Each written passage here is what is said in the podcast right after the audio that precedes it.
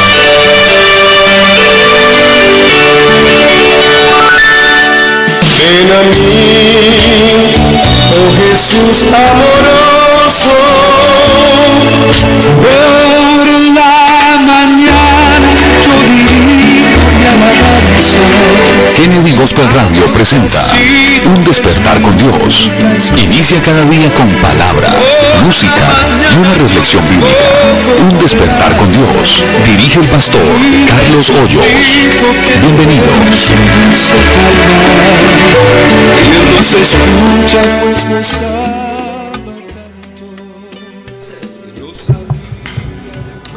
Dios les bendiga a todos los hermanos, a todos los amigos que se conectan con nosotros en esta maravillosa mañana. Les saludamos muy especialmente en el nombre del Señor Jesús, deseando la bendición de Dios para cada una de sus vidas, esperando que se encuentren muy bien en todas las cosas que desarrollan en esta mañana. Y aún los que no, estamos confiando en Dios, que Él tiene el poder, que Él tiene la sabiduría, que Él es el dueño de absolutamente todas las cosas que existen su voluntad es perfecta y agradable, así que nos regocijamos y vivimos según lo que Dios nos estipula para nosotros. Este tiempo que tenemos acá en la tierra debemos aprovecharlo, porque después vendrá una patria celestial donde nos gozaremos con el Señor. Aprovechamos también para saludar a mis compañeros de la mesa de trabajo. Hoy se encuentra con nosotros el pastor Edgar. Pastor, el Señor Jesús lo bendiga. Amén, hermano Sebastián. Eh, un saludo para todos nuestros oyentes y de una manera muy especial queremos saludar a la familia Torres Betancourt. Eh, amanecimos con la triste noticia de la muerte de, nuestro hermano Gabriel Torres. Él es, o hasta anoche fue el pastor en Kennedy Socorro. Así que extendemos nuestras condolencias a toda su familia, oramos por la salud de su esposa porque también está delicada, eh, oramos por la iglesia, por sus hermanos, eh, el hermano Gabriel Torres es hermano del hermano supervisor, el hermano León Torres, y pues eh, desde aquí, desde Kennedy Gospel Radio, extendemos nuestras oraciones para que el Señor sea consolando a su familia, para que sea ayudándolos en este momento tan difícil y seguimos orando para que el Señor eh, siga ayudándonos a cada uno de los que todavía estamos aquí en la tierra a perseverar. Sabemos que Él ya salió, Él ya partió con el Señor y aunque hoy es el dolor, hoy es un momento difícil para la familia, pues el hermano ya terminó la carrera que comenzó algún día. Así que para toda la familia Torres Villamil y Torres Betancourt, nuestros más sentidos condolencias, eh, nuestras oraciones para que el Señor les guarde y les permita pasar ese momento tan difícil de sus vidas. Y para todos nuestros oyentes, eh, les pedimos que hoy nos ayuden a compartir el enlace y que podamos alcanzar a uno más.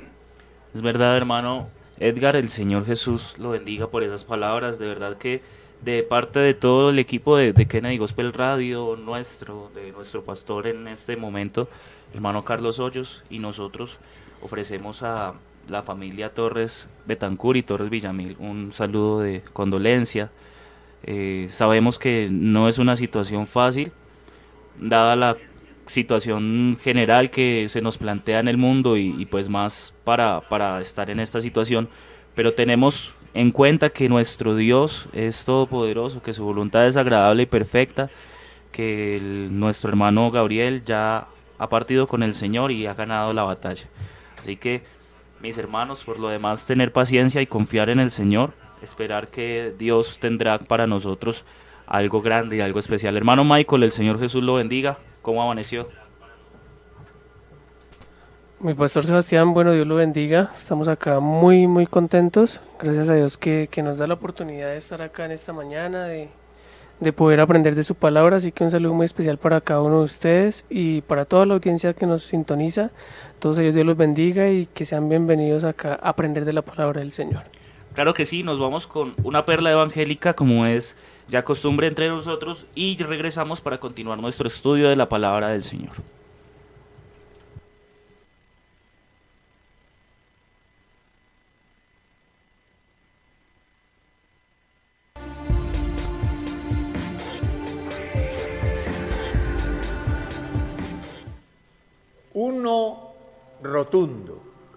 Quiero titular la reflexión basándome en lo que está escrito en el libro del Éxodo, capítulo 20, el verso 3, que dice, no tendrás dioses ajenos delante de mí. Es un no rotundo de parte de Dios, inicialmente al pueblo de Israel y hoy a toda la humanidad. Y dice, y no te inclinarás a ellos, y no los honrarás y no te harás ninguna imagen ni semejanza de lo que hay en el cielo, ni en la tierra, ni en las aguas debajo de la tierra. Dios es celoso y como tal no admite que se coloque a alguien en el lugar de él. Textualmente dice la escritura, yo, yo Jehová, y no hay dioses conmigo. Yo hago vivir, yo hago morir, yo hiero y yo sano, y no hay quien se escape de mi mano. Yo Jehová con los primeros y yo Jehová con los postreros. Yo soy Dios y no hay más. El profeta Isaías decía lleno del Espíritu Santo, mirad a mí, dice salvos todos los términos de la tierra, porque yo soy Dios y no hay más. Yo, yo Jehová y fuera de mí no hay quien salve. Yo, yo Jehová, este es mi nombre y a otro no daré mi gloria. Con eso sencillamente Dios está diciendo que todo lo que aparezca después de él simplemente son ídolos. Y por eso el salmista en el Salmo 115 decía, no a nosotros, oh Jehová, no a nosotros, sino a tu nombre, da gloria por tu misericordia y tu verdad porque ha de decir las gentes dónde está ahora su Dios. Y la respuesta es clara, nuestro Dios no está aquí en la tierra, ni es obra hecha de manos de hombre. Nuestro Dios está en los cielos y todo lo que quiso ha hecho. pero los ídolos de los pueblos son obras de manos de hombres, que tienen ojos y no ven, manos y no palpan, pies y no caminan, garganta y no rugen con ella, oído y no escucha. Y aclara el escritor consagrado, semejantes a ellos son los que los hacen y cualquiera que confía en ellos. Dios no está de acuerdo con que el ser humano le haga imagen o semejanza porque Dios es único, es incomparable, es inigualable, es indivisible, no admite coexistencia, Él llena el cielo y la tierra. Eso fue lo que le digo al profeta Jeremías. Soy yo Dios de cerca solamente y no Dios desde muy lejos, dice Jehová. ¿Se ocultará alguno en escondrijos que yo no lo vea? ¿No lleno yo los cielos y la tierra? Y en el Evangelio según San Juan capítulo 3 hay una enseñanza interesantísima que muestra con claridad que el Dios del Antiguo Testamento es el mismo Jesucristo del Nuevo Testamento cuando dice, Nadie subió al cielo sino el que descendió del cielo, el Hijo del Hombre que está en el cielo. Estaba Jesús hablando nada más y nada menos que con Nicodemo. Y en el momento que hablaba con Nicodemo, estaba en el cielo y también estaba delante de Nicodemo, porque Él es único, Él llena el cielo y la tierra, no hay otro como Él, Él es el Todopoderoso. Por eso tiene razón cuando dice, no te harás imagen ni ninguna semejanza, no te inclinarás a ellas, no las honrarás. Y les explica la razón, porque yo soy Jehová tu Dios fuerte y celoso, que visito la maldad de los padres sobre los hijos hasta la tercera y cuarta generación de los que me aborrecen. Por eso, antes de hacer ídolos, antes de adorar a los ídolos, antes de imaginarte a Dios, acuérdate, solo hay uno, se llama Jesús.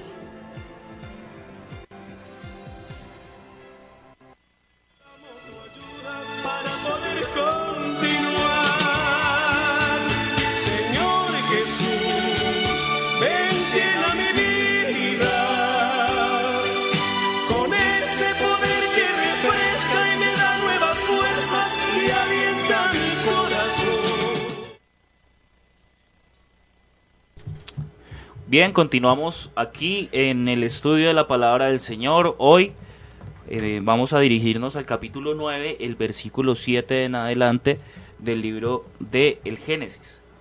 Dice de la siguiente manera: Mas vosotros fructificad y multiplicaos, procread abundantemente en la tierra y multiplicaos en ella. Y habló Dios a Noé y a los hijos y a sus hijos con él diciendo: He aquí yo establezco mi pacto con vosotros y con vuestros descendientes después de vosotros, y con todo ser viviente que está con vosotros, aves, animales y toda bestia de la tierra que están con vosotros, desde todos los que salieron del arca hasta todo animal de la tierra. Estableceré mi pacto con vosotros y no exterminaré ya más toda carne con aguas de diluvio, ni habrá más diluvio para destruir la tierra. Y dijo Dios, esta es la señal del pacto que yo establezco entre mí y vosotros y todo ser viviente que está con vosotros por siglos perpetuos. Mi arco he puesto en las nubes, el cual será por señal del pacto entre mí y la tierra, y sucederá que cuando haga venir nubes sobre la tierra, se dejará ver entonces mi arco en las nubes, y me acordaré del pacto mío que hay entre mí y vosotros y todo ser viviente de toda carne, y no habrá más diluvio de aguas para destruir toda carne. Estará el arco en las nubes, y yo lo veré y me acordaré del pacto perpetuo entre Dios y todo ser viviente con toda carne que hay sobre la tierra. Hasta allí.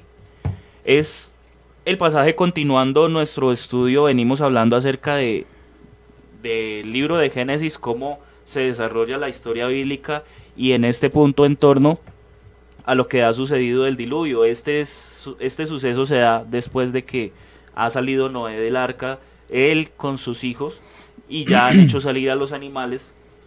Eh, Noé ha ofrecido un sacrificio al Señor, como lo hemos visto en los, en los programas anteriores, de los animales limpios, y este ha subido como olor grato ante la presencia del Señor. Y allí empieza entonces el Señor a desenvolver un argumento acerca del pacto que él iba a establecer con los hombres.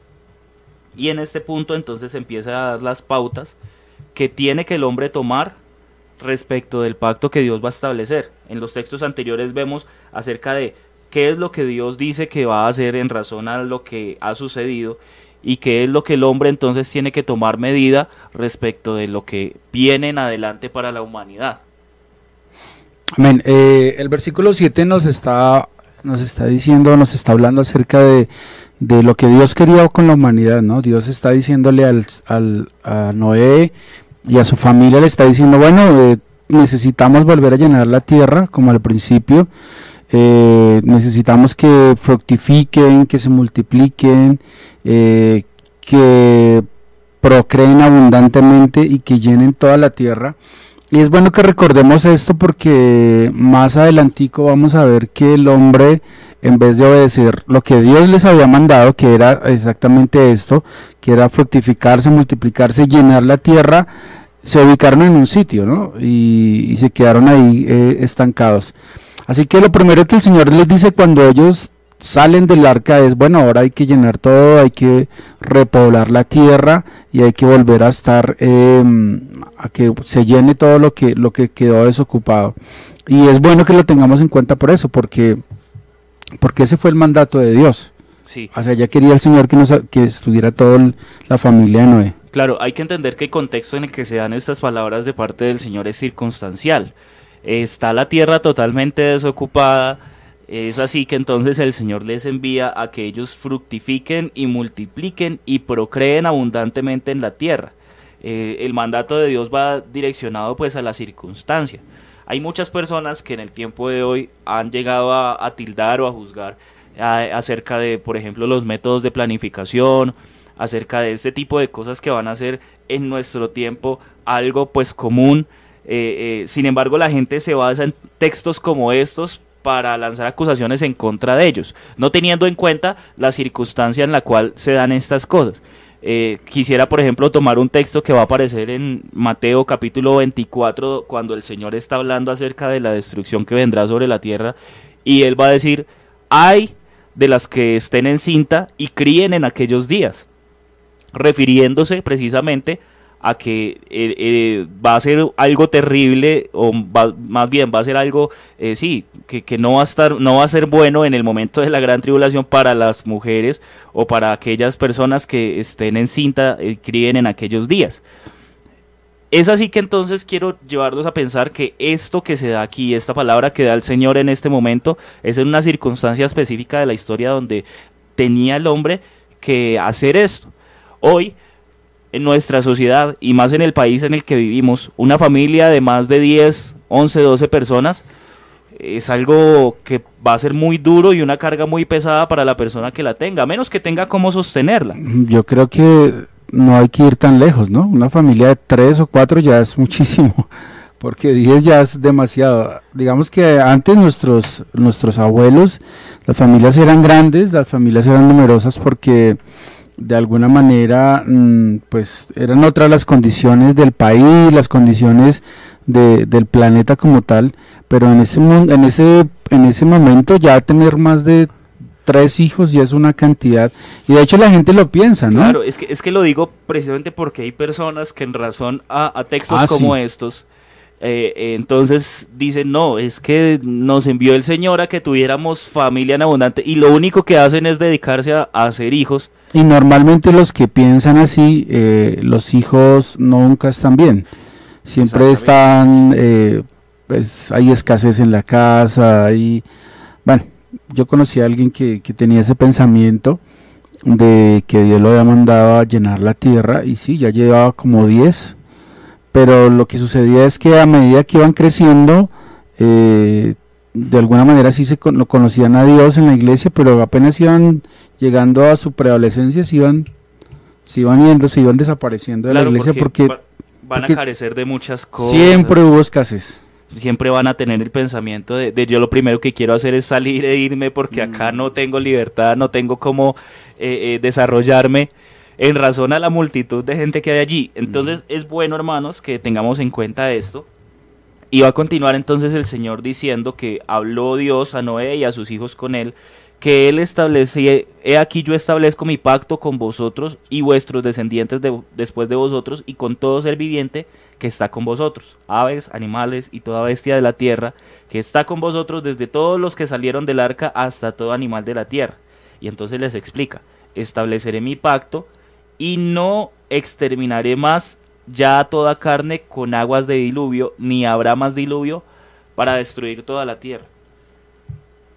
Este pasaje es muy interesante porque el Señor le habla a Noé, a sus hijos, pero también les dice que respecto de todas las demás eh, eh, especies de seres vivientes que hay sobre la tierra, les ha preservado la vida y les ha dicho que no contendería o no más bien no tendría más eh, el, el destruir a toda carne mediante este fenómeno como lo es un diluvio. Claro que sí. Eh, aquí en ese pasaje estamos viendo que, el Señor está, eh, como lo aprendíamos en los, en, los, los días pasados, el Señor está haciendo un pacto y el Señor siempre comenzaba su pacto desde Él, ¿no? Eh, dice, establezco mi pacto con vosotros, mi pacto siempre venía de Él y siempre se pone Él primero a la hora de, de, de los pactos y me parece que aquí el Señor lo que está haciendo es un pacto con toda la humanidad y le está prometiendo que nunca más va a volver a, mm, acabarla de esa manera, ¿sí? Luego, como tú lo decías ahorita en Mateo capítulo 24 viene y nos recuerda que si las cosas se ponen mal como en los días de Noé va a venir otro juicio, pero ya no será por agua, sino será por fuego. Entonces el pacto de Dios para con la humanidad sigue vigente, ¿no? Y nos deja ese recuerdo maravilloso, ese fenómeno de la naturaleza que lo vemos eh, a menudo, que es el arco iris y, que es algo tan bonito para, toda la humanidad. Claro, mirando, mirando esto que Dios ha hecho eh, en razón pues al pecado, a que ha abundado la maldad en la tierra y que dice, dijera el capítulo 6, ya Dios no quiso más contender, dijo no contenderá más mi espíritu con el hombre, sino que raeré de la faz de la tierra todo ser viviente, eh, nos deja entrever estos pasajes que en medio del juicio, como dijera la palabra del Señor, prima la misericordia. Amén. Y, y, ha extendido el Señor su misericordia a tal punto que aún después de que han salido del arca, establece con el hombre, con los animales, con, con todo el ser viviente sobre la tierra, eh, un pacto, de, como lo dijera nuestro pastor Edgar, desde de parte suya, que nace de su propia voluntad. Y ojo porque esto es muy importante, los pactos con Dios no nacen de la voluntad del hombre, sino de lo que Dios quiere para la vida del hombre. Hay personas que pudieran decir, no, eh, Señor, y, y alzarse y decir que ellos han pactado y que ellos han dicho y que ellos han prometido. Pero es interesante que los pactos de Dios nacen de Él precisamente por el hecho que Dios no miente, que Dios es inmutable, que Dios es fiel, que Dios es justo, que Dios es verdadero, que Dios no tiene el problema que tenemos nosotros que somos circunstanciales, que hoy decimos una cosa y mañana decimos otra, que hoy estamos contentos en la mañana y en la tarde ya estamos tristes y, que somos personas que, nos movemos de acuerdo a la sensación. Dios no es así. Dios, a diferencia del hombre, Él establece algo eh, que es fiel, que es verdadero, que sabe Él que cumplirá. Y me llama esto la atención y me parece muy bonito de parte de Dios que Él haya decidido desde su propia cuenta decirle al hombre que ya no los iba a destruir más de esa manera, que ya no iba a acabar más con la especie de esta manera, y que les entonces les daría una señal como lo que aparece en el versículo 12. Dice, dijo Dios, esta es la señal del pacto que yo establezco, como decía ahorita nuestro hermano Edgar, entre mí, dice Dios, y vosotros, y todo ser viviente que está con vosotros por siglos perpetuos. Viene que de parte de Dios.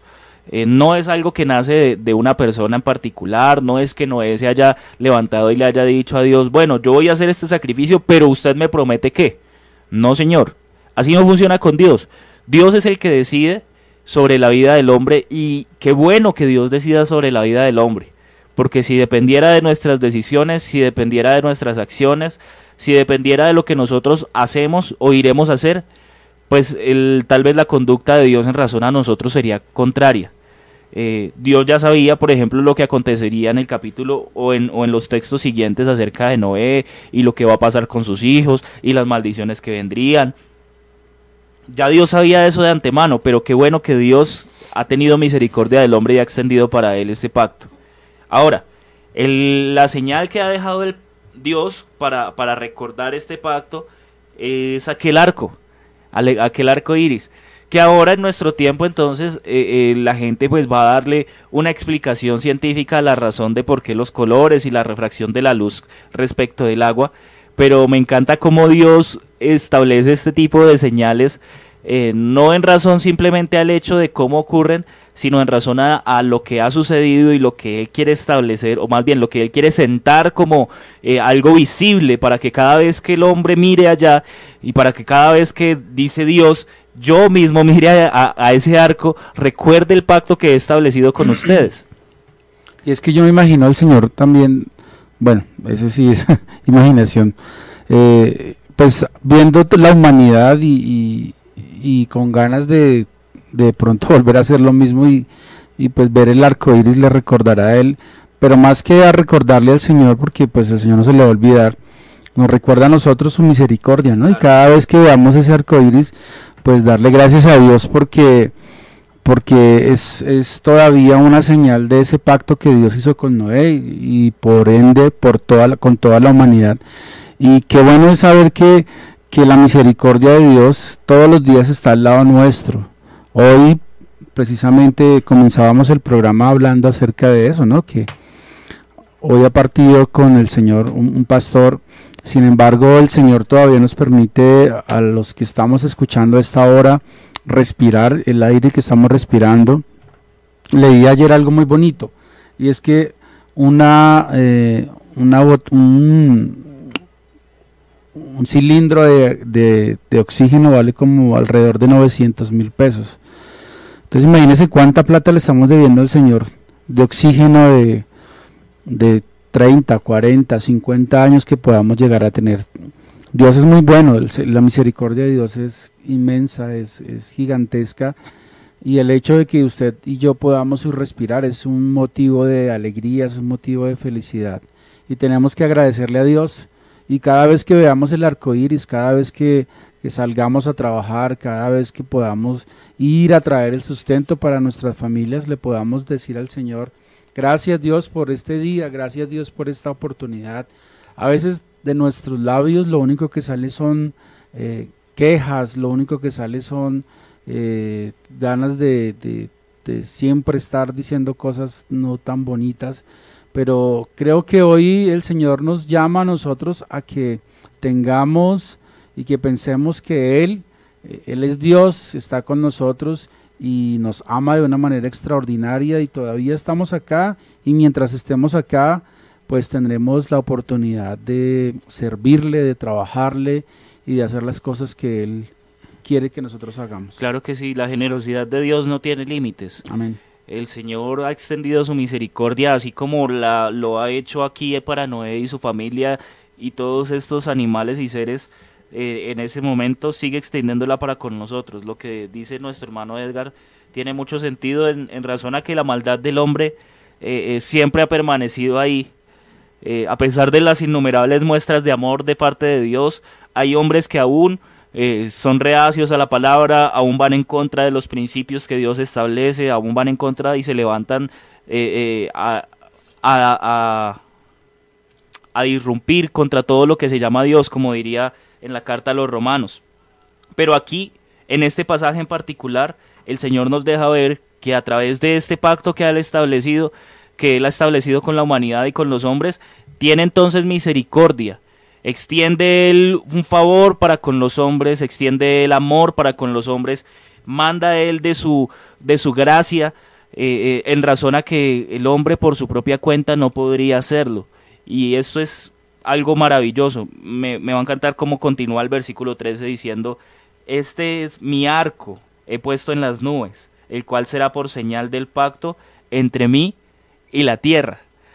Eh, el Señor declara y llama las cosas y se apropia de las cosas que son suyas. Esta señal el Señor la, la declara como suya.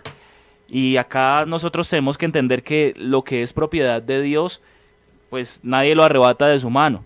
Entre esas cosas, esto que el hombre, eh, esto, esta señal que se le ha entregado al hombre. Aunque el hombre, a lo largo de la historia, ha querido siempre tergiversar lo que viene de parte de Dios, como lo viéramos en este punto. Hay muchas personas que a este momento de la historia han querido establecer eh, eh, los colores del, arco iris como una señal de una comunidad eh, que va totalmente en contra de los principios que Dios ha establecido. Es más, que hace parte del pecado por el cual Dios ha decidido hacer esto en contra de la humanidad en los tiempos de Noé y que ahora quiere el hombre con las artimañas del enemigo ir en contra totalmente de los principios divinos y tomar ese tipo de cosas y tergiversar el punto por el cual Dios las estableció y llamarlas suyas. Pero me encanta que Dios recuerde nuevamente que este es mi arco, esto es mío.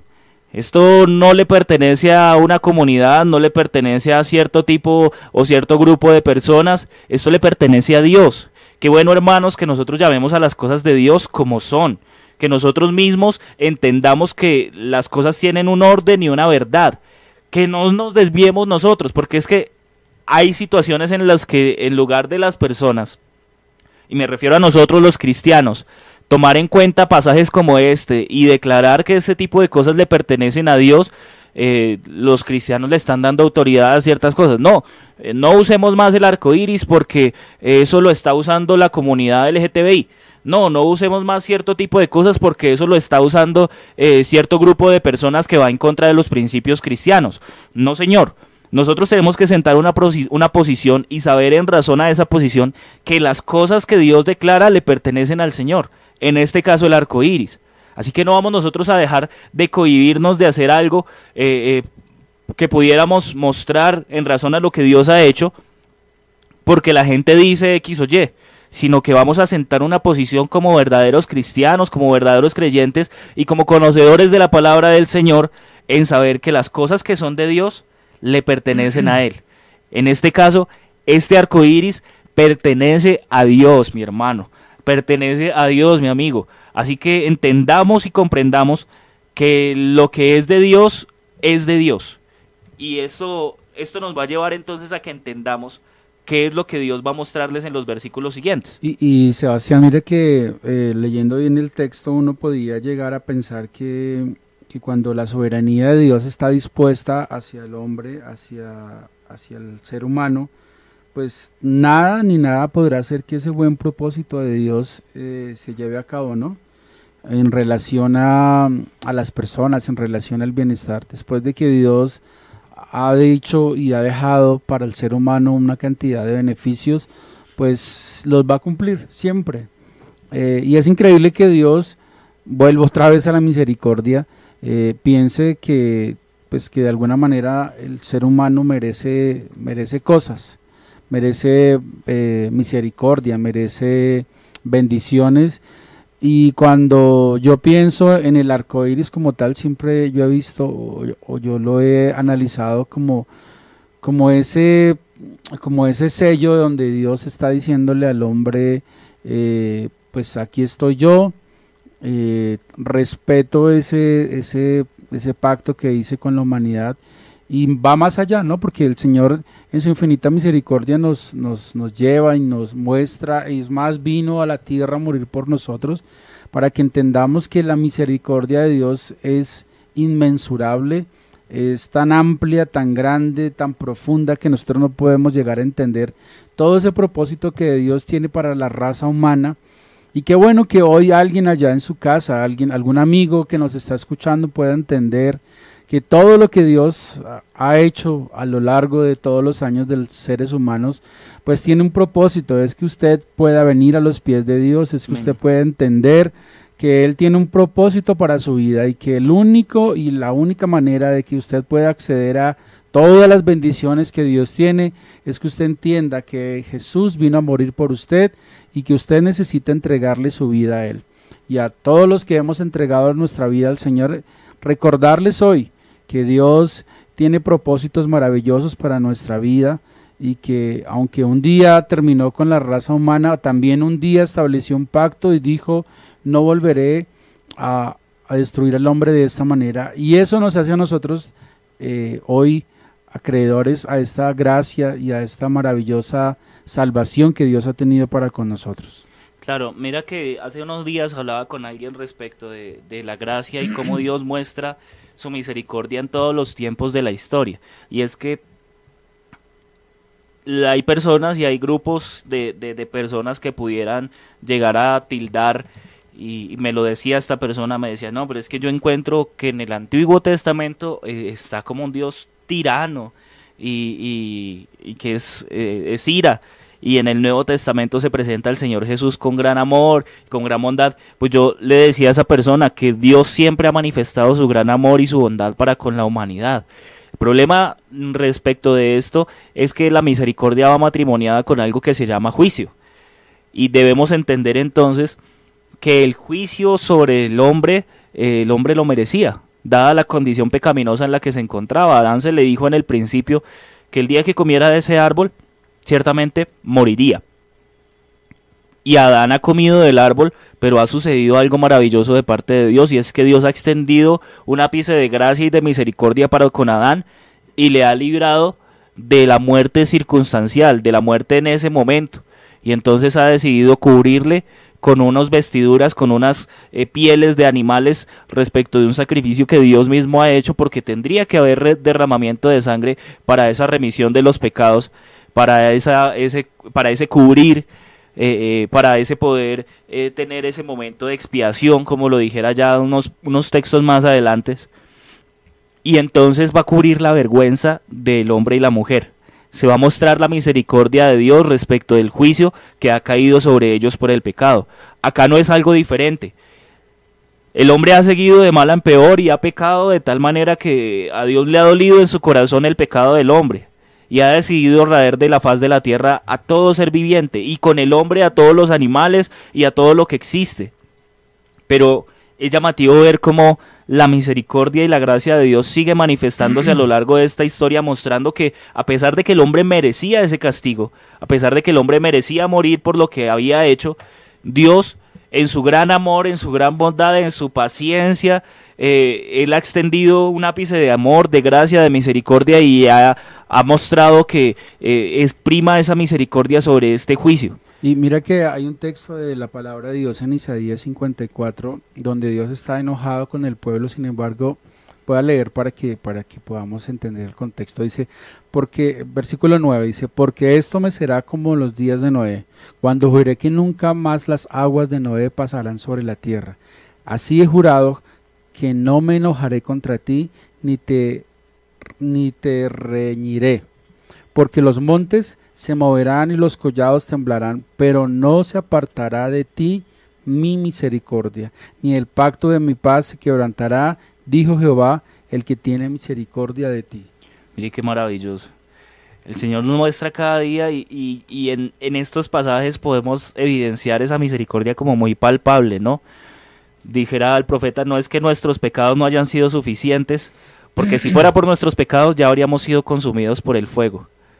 Y es que el versículo nos está, nos está diciendo, ¿no? Puede que, que las montañas tiemblen, puede que los montes se muevan, puede que pasen muchísimas cosas, pero la misericordia de Dios nunca se va a apartar de nosotros. Y creo que es una esperanza maravillosa, porque si fuera por nuestros méritos, pues lo más probable es que ya el Señor nos hubiera sacado de acá. Claro. Sin embargo, hay un hay algo que es ese amor que Dios tiene hacia el ser humano que es incomprensible. O sea, cualquier persona, cualquier ser humano donde encuentre una traición, donde encuentre que alguien le ha fallado, creo que hasta ahí llegará su, su amor, pero el amor de Dios va por encima de todas las cosas. Y, creo que hoy deberíamos reflexionar en eso, pensar en que, que esa misericordia de Dios va por encima de todas las cosas y que aún las montañas y todo se moviera y todo llegara a su fin, el Señor nos promete que la misericordia de Dios siempre va a estar con nosotros. Claro, eso, eso es lo que nos va a mostrar también el, el libro de lamentaciones. Dice que por la misericordia de Dios no hemos sido consumidos por el fuego, porque nunca decayeron sus misericordias. Antes bien nuevas son cada mañana y grande es su fidelidad. Acá nos va a dar una muestra de cómo esa misericordia va ligada a la fidelidad de Dios. Porque como dijera nuestro hermano, nuestro pastor Edgar hace un momento, ni aunque los montes se muevan, ni aunque ocurran eh, calamidades o tempestades, la, misericordia se aleja solo por una razón, porque Dios es fiel, porque Dios es verdadero, por lo que Él ha prometido para nosotros es real, mi hermano. Así que aferrémonos a esa promesa de parte de Dios de que Él estará con nosotros todos los días hasta el fin del mundo, de que Él ha prometido para nosotros que sus misericordias serán nuevas cada mañana, de que ahí como cantáramos muchas veces un mañana mejor. Acá en este pasaje podemos evidenciar de una manera muy clara cómo Dios nos muestra su gran amor, su bondad. Y en todo lo largo de la historia vamos a encontrarnos con un Dios bondadoso, con un Dios lleno de amor, con un Dios que a pesar de que el hombre sea duro, de dura cerviz, aunque el hombre vaya en contra de sus principios, aunque muchas veces se desvíe, aunque muchas veces quiera salirse del camino, Él siempre está con los brazos abiertos, esperando a ese que ha salido del camino. Eh, me encanta ya cómo lo va a plantear el Señor Jesús y va a decir que eh, eh, el reino de los cielos es semejante a un padre que tenía dos hijos y entonces uno de sus hijos ha decidido irse y ha decidido cobrar y pedir de su padre la parte de la herencia que le correspondía. Y tal vez cualquiera de nosotros en una posición de esas, cuando un hijo decide renunciar a sus derechos como hijo y más bien al contrario irse, eh, el padre tal vez se, se quedaría en, una, en una posición de estar eh, en ofensa, de estar en contra, de estar eh, un poco malhumorado, pero Dios no es así para con nosotros. Cuando este muchacho ha decidido volver, se ha encontrado con un padre amoroso, un padre misericordioso, un padre bueno, un padre que tiene los brazos extendidos, que le ha puesto anillo, que le ha cambiado sus vestiduras y que nuevamente lo ha recibido en casa. Eso es lo que Dios tiene para todo el hombre y toda la mujer que hoy pueda llegar a creer que este Dios es maravilloso, que este Dios es misericordioso, que pueda llegar a creer en Dios de una manera sincera y acercarse a Él. Hay dos palabras a mí que me llaman mucho la atención y es misericordia y gracia. Y vamos a ver acá cómo la misericordia de Dios se deja ver para con la vida de, la raza humana y como lo decía el pastor Sebastián, que Lamentaciones habla de que por la misericordia de Dios no hemos sido consumidos y la misericordia de Dios es simplemente eso, o sea, eso que nosotros a veces merecemos, pero que Dios no nos da. Porque la raza humana merecía un castigo, merecía eh, ser condenado por la cantidad de pecado que había cometido delante de Dios, pero Dios da de su misericordia. Y viene algo más especial, que es la gracia que es cuando Dios nos da lo que nosotros no merecemos. Entonces Dios le da la oportunidad a la raza humana de un nuevo comienzo, de multiplicarse, de, de labrar la tierra nuevamente, de mm, ver la vida de otra forma distinta, ya con unas reglas establecidas por parte de Dios de no cometer un pecado, y es ahí donde vamos a ver reflejado lo que es la gracia de Dios. Y yo creo que hoy todos tenemos la oportunidad de disfrutar de las dos, de disfrutar de la misericordia por medio de ese pacto que, que Dios no nos da lo que nosotros merecemos, y de disfrutar de la gracia que Dios nos permite eh, hacer parte de esas maravillas, aun cuando nosotros no la merecemos. Muy importante lo que dice nuestro hermano Michael, porque es verdad que el hombre aún sigue cometiendo pecado y aún en, el, en la humanidad eh, pudiera estar esa situación de que eh, su pecado haya subido ante la presencia de Dios de tal manera que Dios le duela el pecado del hombre y piense hasta en destruirlo, como decía hace un momento nuestro hermano Edgar, eh, en un imaginario.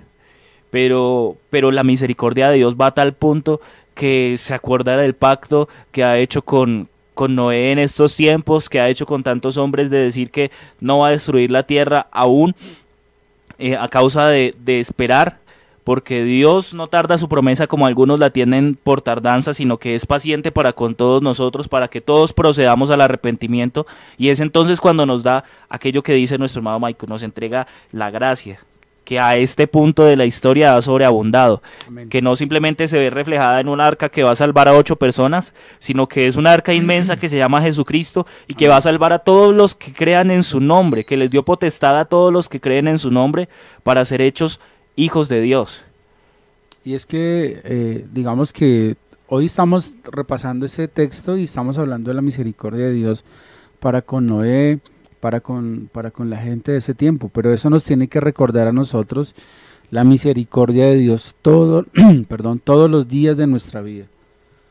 Entender que, que Dios hizo un pacto con la raza humana, con todos los humanos, y que hoy todavía sigue vigente esa misericordia de Dios, eh, aunque el mundo, aunque las personas pequen, donde, donde las personas hablen cosas contra Dios, Él sigue estando ahí y sigue abriendo sus brazos y sigue golpeando a la puerta de nuestros corazones y Él dice que el que abre su puerta, Él estará con nosotros y nosotros estaremos con Él. Y esto es una noticia maravillosa para todos los que estamos acá en esta mañana. Saber que esa misericordia tan grande de Dios, que un día eh, le prometió a Noé que no volvería a, a, terminar de esa manera con la raza humana, hoy sigue estando abierta y hoy sigue estando eh, lista para que nosotros entremos a esa gracia. Eh, esa misericordia hace que y nos permite que nosotros podamos hoy eh, levantar nuestras manitas y decirle al Señor que gracias por todo lo que Él hace. Y esta iglesia que le adora, esta iglesia que, que se reúne entre semana por internet, presencialmente, pues no es otra que la iglesia que entiende que todo lo que Dios ha hecho por el ser humano es misericordia pura, pura misericordia y gracias a Dios por ese sentir del Señor de, de amarnos de esa manera tan, tan tremenda. Claro, así que si alguien hoy llegara a pensar que Dios se presenta como una figura de un ser que hace juicio, pues es que ese juicio que hace Dios es justo, es verdadero, el hombre lo merecía y el hombre lo sigue mereciendo, pero en razón a su gran misericordia Él ha extendido para todos nosotros su mano él ha extendido para nosotros un plan en el que estaba usted, en el que estaba yo, en el que estaba el pastor, en el que estaba el hermano Michael, en el que están todas las personas que nos escuchan en esta mañana. Y es que por la gracia y por la misericordia vino el Señor Jesucristo para darnos salvación a todos nosotros. Así que, mi hermano, mi amigo, esta es la oportunidad que tenemos. Esta mañana puede ser la oportunidad que usted tenga. Hace un momento hablábamos de que cómo nuestro pastor ha partido con el Señor y, gracias a Dios por su misericordia y por su gracia que le ha permitido salvarse de esta perversa generación y ir a un lugar eh, de, de reposo, estará en un lugar de reposo con el Señor cuando el Señor nos llame en ese momento a su presencia.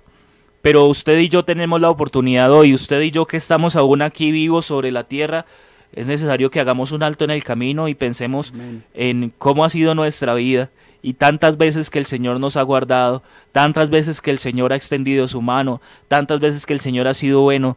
¿No querrá el Señor algo con usted en esta mañana? ¿No querrá el Señor algo con usted, amigo que me escucha? mostrando su amor, mostrando su misericordia cada día, mostrando cómo Él eh, en su gran bondad tiene este propósito para usted que usted también, así como muchos de nosotros, entre a esta arca que se llama salvación y pueda librarse del juicio que vendrá sobre toda carne, porque vendrá el juicio, porque va a llegar un momento en el que la ira de Dios se tendrá que manifestar sobre la raza humana en razón al pecado que aumenta y aumentará cada vez más. Y los hombres malos irán de mal en peor. Y que no es cuestión de si vendrá o no vendrá, va a venir. Va a venir. La cuestión es cuándo. Y mientras tengamos eh, esperanza, mientras que tengamos vida, tendremos la oportunidad de llegar allá. La oportunidad de que esa misericordia de Dios nos alcance a nosotros. Pero hoy es el día donde nosotros tenemos que eh, tomar la decisión. Hoy es el día donde nosotros tenemos que entrar en ese arca. Hoy es el día donde nosotros tenemos que pedirle a Dios que nos ayude a dejar todo lo que nos pueda estar eh, mm, dando peso, lo que todo, lo que nos pueda estar atando, lo que nos pueda estar amarrando. Eh, en Corintios capítulo 9 el Señor, eh, eh, Pablo habla acerca de esa carrera que estamos corriendo y dice que la corramos de tal manera que lleguemos al final, de que la corramos, que en Hebreos nos habla, Hebreos 12 nos habla de que nos despojemos de todo peso que, que nos, nos ata, que no nos permite correr de la manera que deberíamos correr.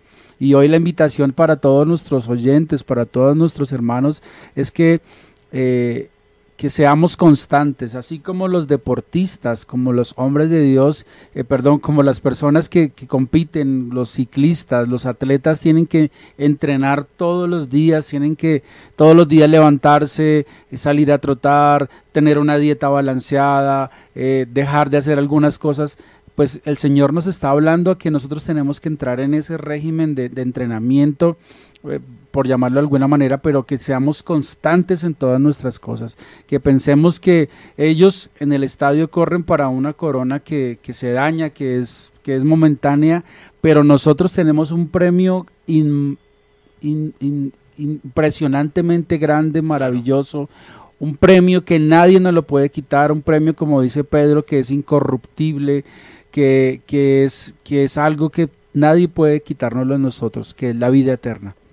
Así que yo lo quiero de una manera muy especial invitar a todos nuestros oyentes, a todos los hermanos que hoy nos escuchan, a los amigos que hoy nos escuchan, invitarlos a que sigamos corriendo esa carrera, como decía Pablo, a que entremos en ese arca, eh, a que sigamos caminando con Dios, a que no desfallezcamos, a que si el un día el Señor nos llama a nosotros a su presencia o viniera por su iglesia el día de hoy, podamos estar listos, podamos tener esa certeza de que nos iremos con Él, podamos saber que hoy Dios una vez más nos abre sus brazos, nos muestra su misericordia. Hoy el arca todavía está abierta, los cielos están cerrados, todavía no ha comenzado la lluvia. Hoy el Señor quiere decirnos a nosotros que todavía hay espacio para uno más y por eso es tan importante que usted, mi querido hermano, predique la palabra de Dios, le hable a un amigo, comparta ese mensaje con alguien, que esas personas que están al lado suyo entiendan que un día todo esto que está aquí va a terminarse y Dios nos va a llamar a su presencia y podamos decir nosotros, eh, como dijo Pablo alguna vez, he terminado mi carrera, he guardado la fe. Que hoy nosotros podamos saber que todo lo que está sucediendo en el mundo entero, es señal de que hay un Dios soberano, hay un Dios grande que si quisiera terminar con todos nosotros lo haría en un segundo. Sin embargo, la misericordia de Dios es palpable hoy para nosotros. Hoy que usted esté respirando, hoy que usted pueda salir a trabajar, es un signo de misericordia. Por eso es bueno que hoy eh, entendamos y comprendamos que lo único que nosotros somos es fruto de la misericordia de Dios. Que no nos hagamos los de los oídos sordos, no ignoremos el llamado del Señor, porque así como en esos tiempos de Noé, a muchas personas Noé fue pregonero de justicia y habló sobre que venía un juicio para todas esas personas y mire que la gente decidió no creer. Y aún más allá, cuando ya se había cumplido el tiempo, el Señor extendió el plazo siete días más para que ellos pudieran llegar a tener la posibilidad de entrar en el arca. Hoy yo creo que el Señor ha extendido el plazo algún tiempo más. Pero hermano, no falta nada. Estamos a las puertas de la venida del Señor. Decida usted hoy entrar en el arca, no se quede por fuera. Ese es el llamado que hacemos desde este lugar en esta mañana y deseamos que el Señor Jesucristo sea quien haga una obra especial en el corazón de todos los hermanos. Amén, amén, así es. El tiempo se nos ha ido, mis hermanos. Eh, de verdad que ha sido un maravilloso programa. Estamos muy contentos con el Señor de la oportunidad que nos ha permitido y vamos a orar. Vamos a pedir eh, de parte del Señor que nos ayude. Vamos a pedir consolación para la familia de nuestro hermano Gabriel que ha partido con el Señor.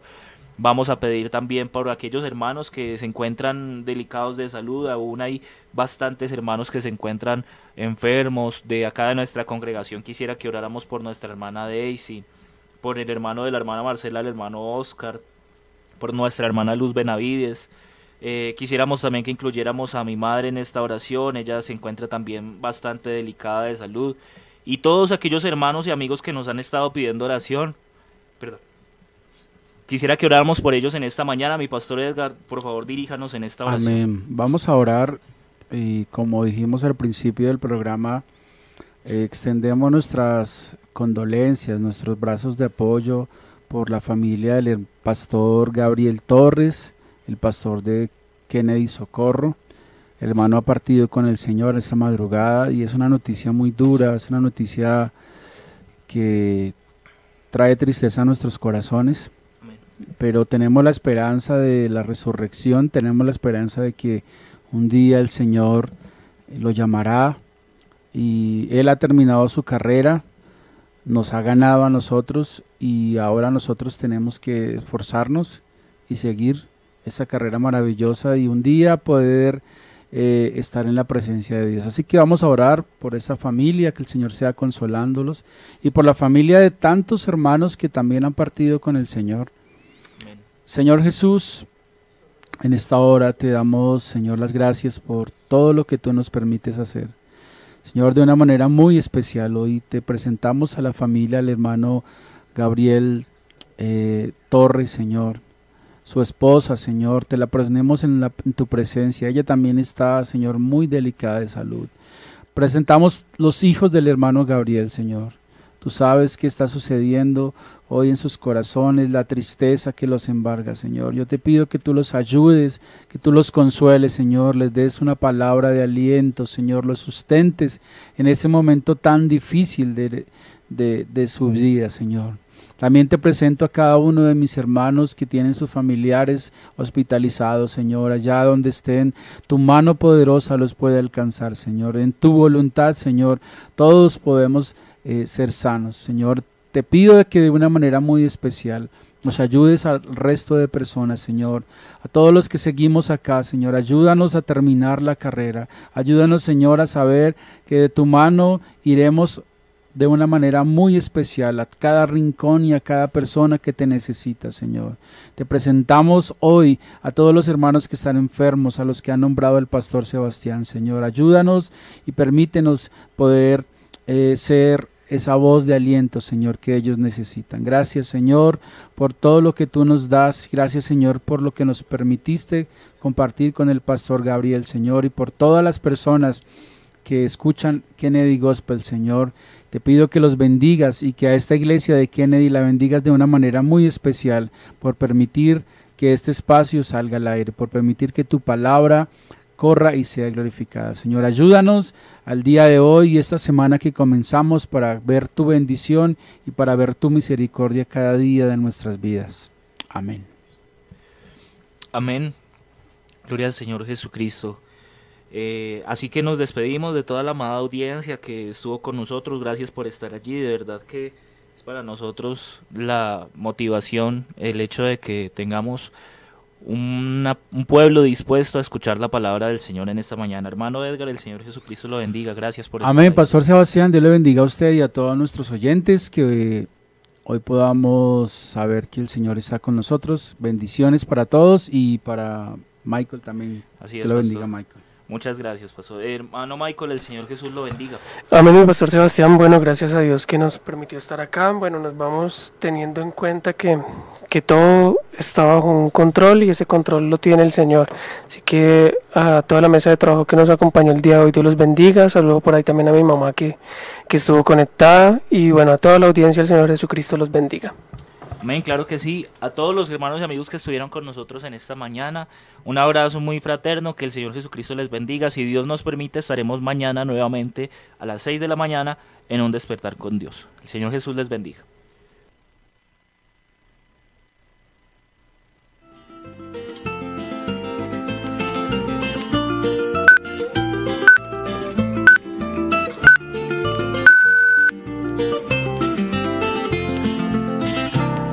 Señales nos confirman por doquiera que un evento grande se realizará. Terremotos, pestilencias, nuevas guerras se incrementan anunciando ya el final. Las entrañas de la tierra están ardiendo, calentando este planeta mucho más y nosotros le decimos a la iglesia que Jesús muy pronto nos levantará. No durmamos, vigilemos, mantengámonos muy firmes en Jesús. Por la mañana yo dirijo mi alabanza. Kennedy Gospel Radio presentó Despertar con Dios. Inicia cada día con palabra, música y una reflexión bíblica. Los invitamos para que nos sintonice mañana, a esta misma hora y por esta misma emisora. Nos escucha pues nos tanto nos alivia de cual